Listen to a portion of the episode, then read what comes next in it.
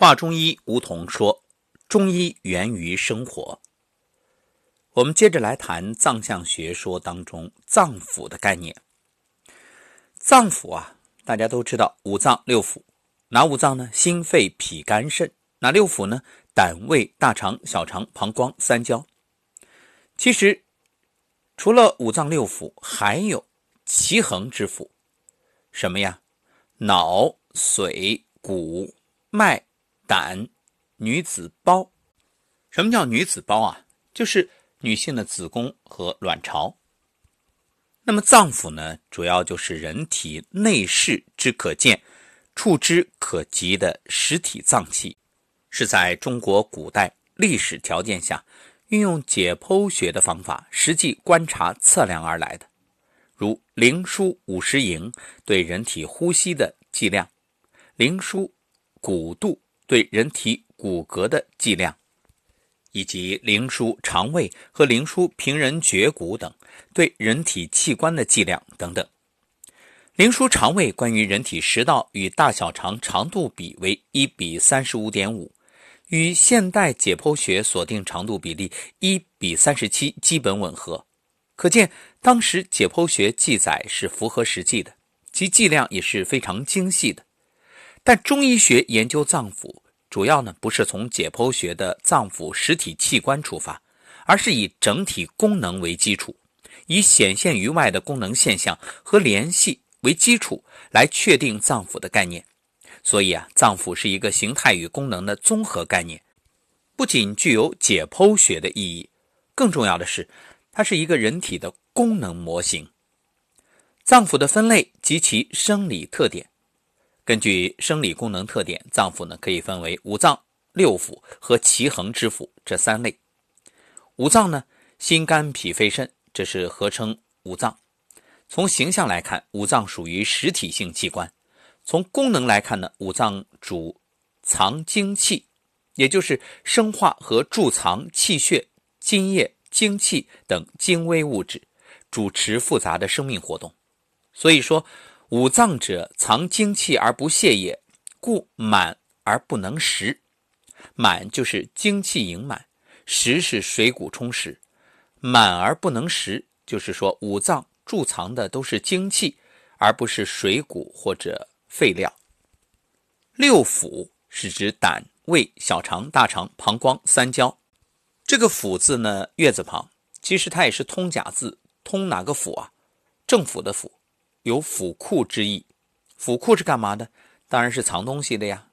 从形象上来看，六腑属于管腔性器官；从功能来看呢，六腑是主传化物，也就是受纳和腐熟水谷，传化和排泄糟粕，主要呢是对饮食这些食物起到消化、吸收、输送、排泄的作用。所以说，六腑传化物而不藏，故食而不能满也。六腑传导、消化、饮食物，经常充盈水谷而不贮藏精气，因传化不藏，故虽有积食而不能充满。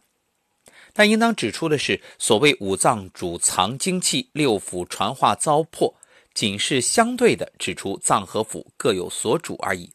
实际上，五脏当中也有浊气啊，六腑当中也有精气啊，这也正体现了阴中有阳、阳中有阴的概念。那么脏中的浊气由腑疏泄而出，腑中的精气呢疏于脏而藏之。再说奇恒之腑，脑、髓、骨、脉、胆、女子胞，也就是子宫、卵巢，这六者合称奇恒之腑。奇者易也，恒者长也。奇恒之腑啊，形多中空，与腑相近，内藏精气，又类似于脏。似脏而非脏，似腑而非腑，故称为奇恒之腑。所以说，脑髓骨脉胆女子胞，此六者，地气之所生也，皆藏于阴而象于地，故藏而不泄，名曰奇恒之腑。藏象学说的内容呢，主要就是脏腑形体和官窍等，其中以脏腑，特别是五脏为重点。五脏是生命活动的中心。六腑和奇恒之腑均隶属五脏，因此五脏理论是藏象学说中最重要的内容。形体广义者泛指具有一定形态结构的组织，包括头、躯干和脏腑在内。那狭义呢，是指皮、肉、筋、骨、脉五种组织结构，又称五体。哎，听到五体，很多人立刻会想到成语“五体投地”。那五体投地呢，是指头、两膝和双手，就是行礼的时候呢，这两手、两膝和头一起着地，那形容一种心悦诚服、毕恭毕敬。所以这两个五体它不是一个概念啊。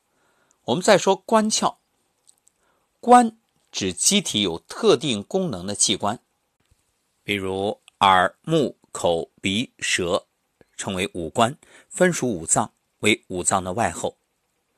那窍是指什么？窍是孔穴、苗窍之意，是人体与外界通联的窗口。官必有窍，窍多成官，故官窍并称。窍有几个呢？大家肯定脱口而出：七窍啊！对啊，我们经常听到说什么七窍流血，那是哪七窍呢？七窍是指头面部的七个孔窍。你看，眼睛两个，耳孔两个，鼻孔两个，还有口。五脏的精气分别通达七窍，有人会说：“哎，我还听说过九窍，那九窍又是什么呢？”其实九窍啊，又称九宫，它是七窍再加上前阴和后阴。我们再来谈谈藏象学说的特点，是以五脏为中心的整体观，这就是藏象学说的基本特点。藏象学说的研究对象是具有生命活力的人。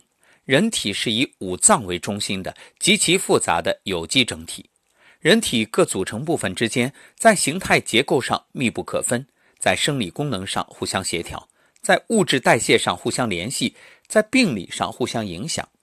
人体的生理病理又与外界环境相呼应、相通，体现了结构与功能、物质与代谢、局部与整体、人体与环境的统一。